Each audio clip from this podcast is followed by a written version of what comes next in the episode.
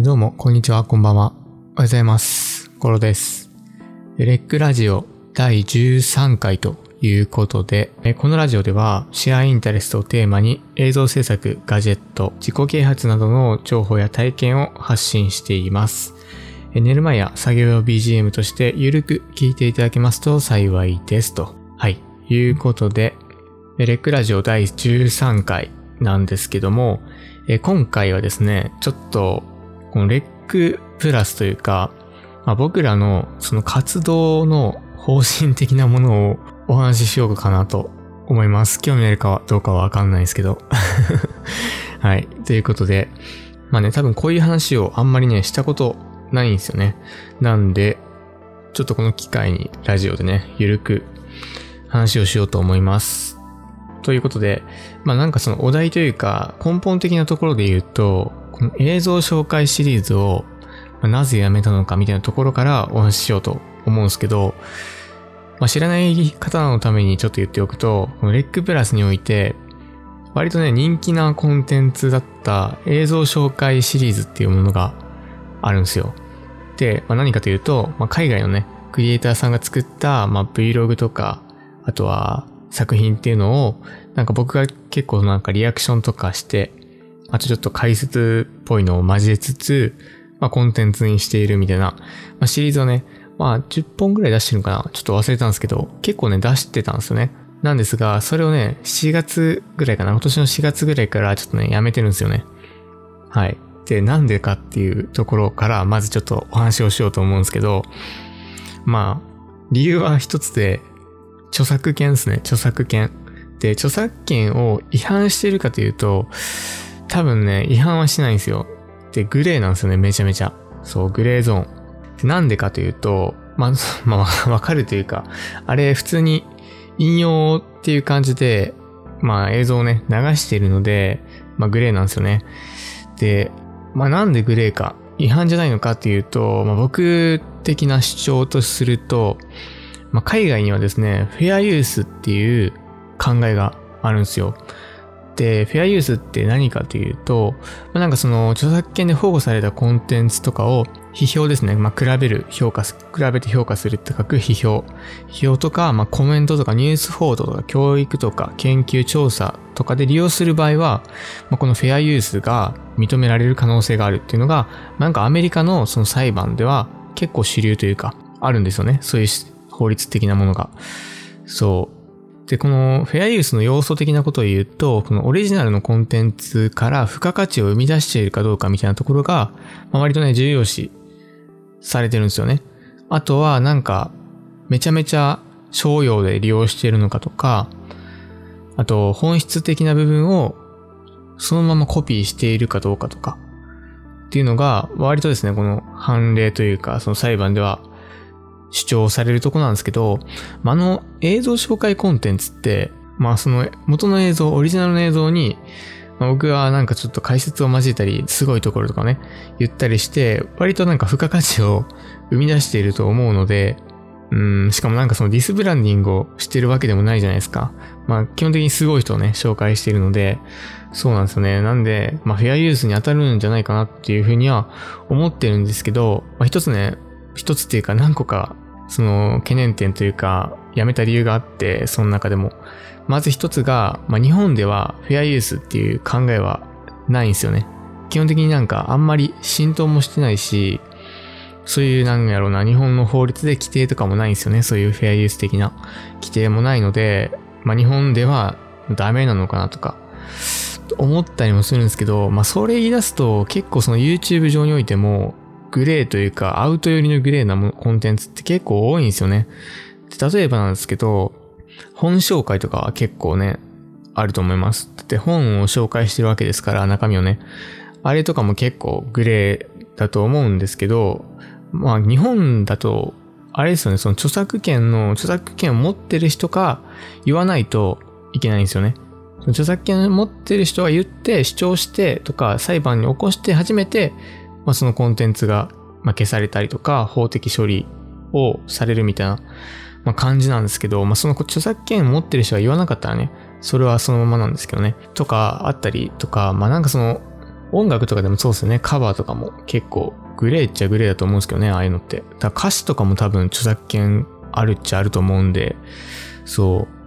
う。なんで、まあそのラインだと思うんですけど、映像紹介シリーズも。なんですけど、そう、日本だと、その、ネット警察っていう人が結構多いじゃないですか、割と。まあ、日本だけなんかなちょっとわかんない。海外ももしかしたらね、あるかもしれないんですけど、結構多いじゃないですかって、僕らのその映像紹介シリーズも何件かね、コメントが来たんですよ。これ許可取ってるんですかとか、っていうコメントが来たりしてて、あー、なんかそういうのちょっとめんどくさいな こういうの言ったら怒られるかもしれないですけど、ちょっと僕はめんどくさいなと思って、そう、なんか、やるのやめようっていうのもある、一つあるんですよね。で、まあ、最近まあ1万人を超えたりして規模も大きくなることによって、まあ、そういうネット警察と言われるような人たちが増えてくることも予想されますし、まあその辺を考えるとちょっとやめようかなっていうのがまず一つ。で、まず、で、二つ目としては最近ちょっとまあこの前もラジオもなんかのラジオで言ったんですけど、結構その企業さんとかと関わることが、なんかね、多くなってきて、お声掛けをしてもらえることもね、多くなってきたんですよね。なんで、まあ、その辺のその企業さんから見ても、まあ、そういうなんかグレーゾーンなコンテンツを出しているのってあんまり良くないのかなっていうのもあるんですよね。なので、まあ、その辺考えて、ちょっとまあ今後もきついかなっていう気はしてます。まあ個人的にはね、あれめちゃめちゃ面白いし、まあなんか紹介した映像ってもう山ほど、僕映像見るとか、そういう海外のね、ちょっと調べるというか、見るのめちゃめちゃ好きで、再生リストとか個人の再生リストめちゃめちゃ組んでるんですけど、まあ紹介したいし紹介したいんですけどね。まあその辺の兼ね合いがあって、まあ、難しいなと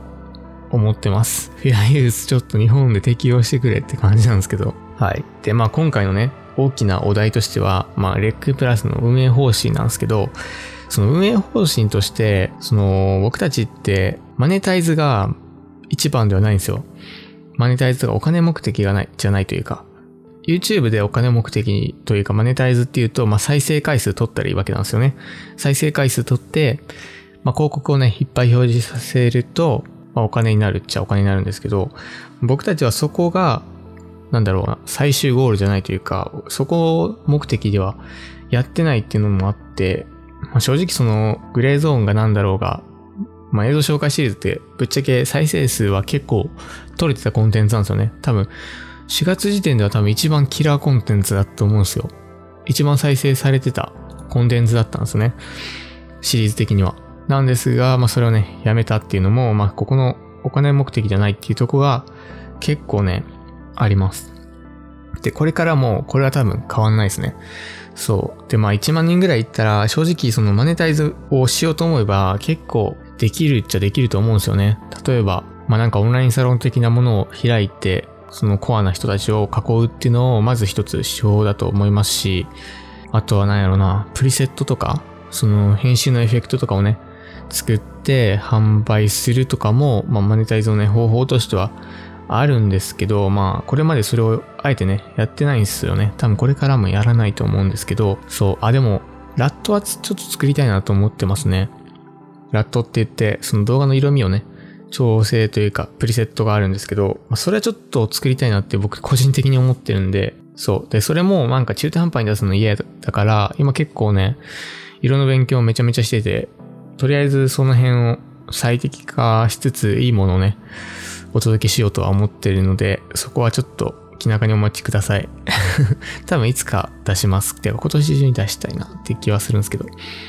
そのラットは多分販売はするんですけど、まあそんな感じで、まあエフェクトとかもね、販売しようと思ったら、いくらでも作れそうな気はするんですけど、まああえてそこはね、やってないんですよね。とか、あとその企業さんとかもね、結構お声掛けも最近いただくんですけど、その視聴者さんの属性に合ってないなとか、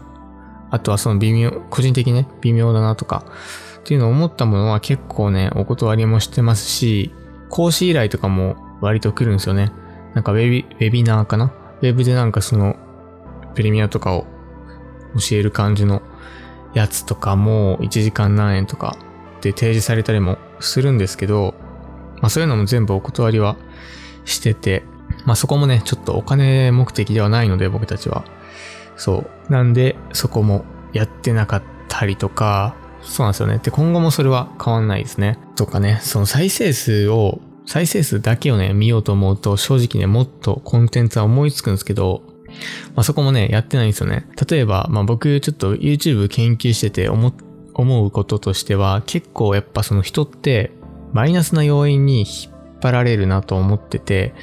えビジネス系の YouTuber の方とかがよくね、使われている手法なんですけど、マイナスで訴求するみたいな。何々をしてはいけないとか、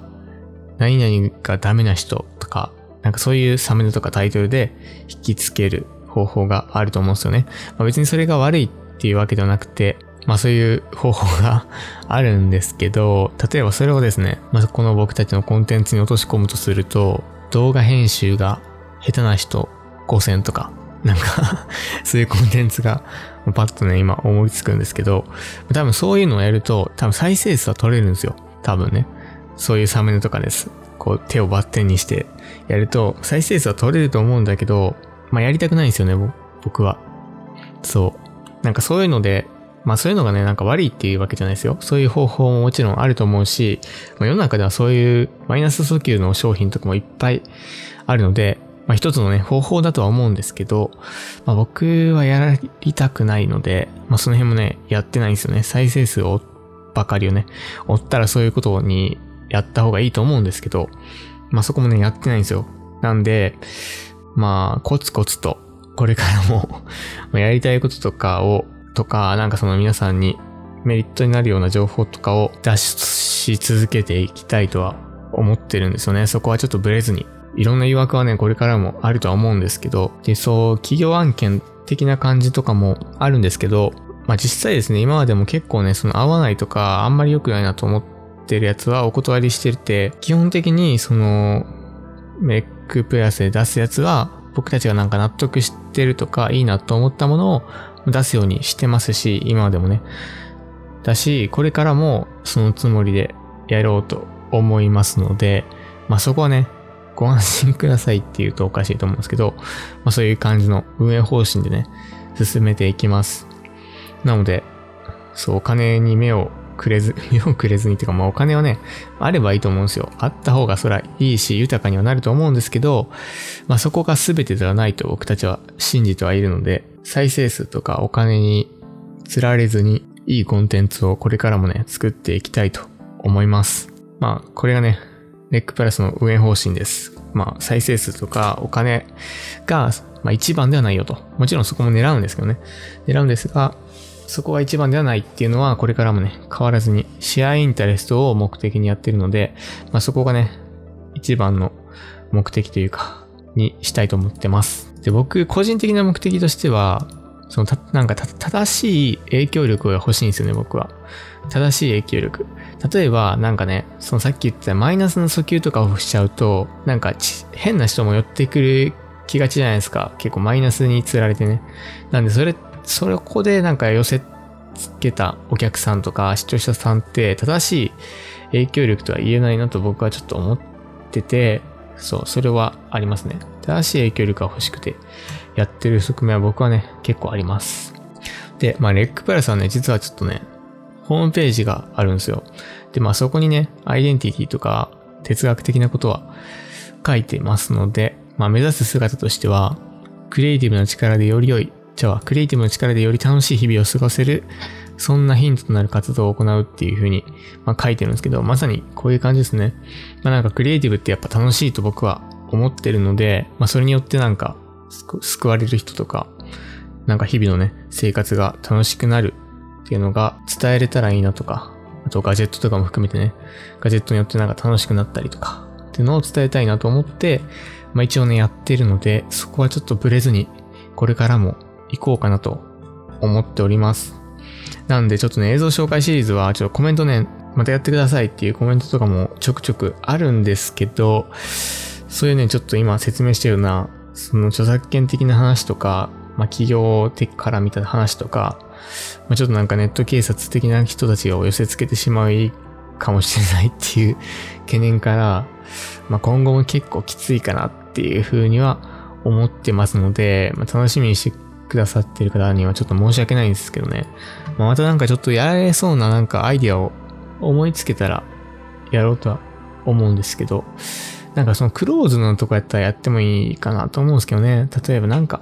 オンラインサロンはね、ちょっとなんかね、むずいなと思うので、なんかコミュニティみたいなのを作って、そこでやるっていうのもまあ一つありっちゃありだと思うんですけどね。オープンではできないようなね、コンテンツ、こういう映像紹介とかのシェアとかね。うん、なんかその辺はむずいですね。ちょっとまだ、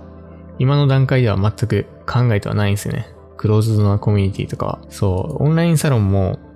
まあ、お金をいただく分には、それなりの価値を返さないといけないじゃないですか、リリターンとして。なんかそれをですね、毎月コンスタントに価値を提供できるかというと、僕は今のところその自信はないので、むずいなと思ってて、まあ、やってないんですけど。その映像紹介はね、僕もちょっとやりたいっちゃやりたいので、何かしらの施策は考えれたら考えます。またなんか、提案があれば、ぜひね、コメントとか、なんなりください。はい。ということで結構喋っちゃってるな。結構喋っちゃってますね。はい。ということで、割と喋っちゃってるので、今回はね、この辺でお開きにしたいと思います。えっ、ー、と、今回はですね、レックプラスの、まあ、運営方針というところと、まあ、映像紹介シリーズをなんでやめちゃったのというところをお伝えしていきました。で、このラジオですね、サブチャンネルであるレックマイナスと、えー、Spotify や Apple Podcast などでも聞くことができます。えー、ぜひね、お好きなところから聞いていただけますと幸いですと。そして、ツイッターの方で質問箱から匿名でね、お便りを募集しておりますので、よかったらどしどしご応募ください。ということで、えー、レックラジオ第13回、この辺りでお開きにしたいと思います。それではまた次回のラジオでお会いいたしましょう。アディオス。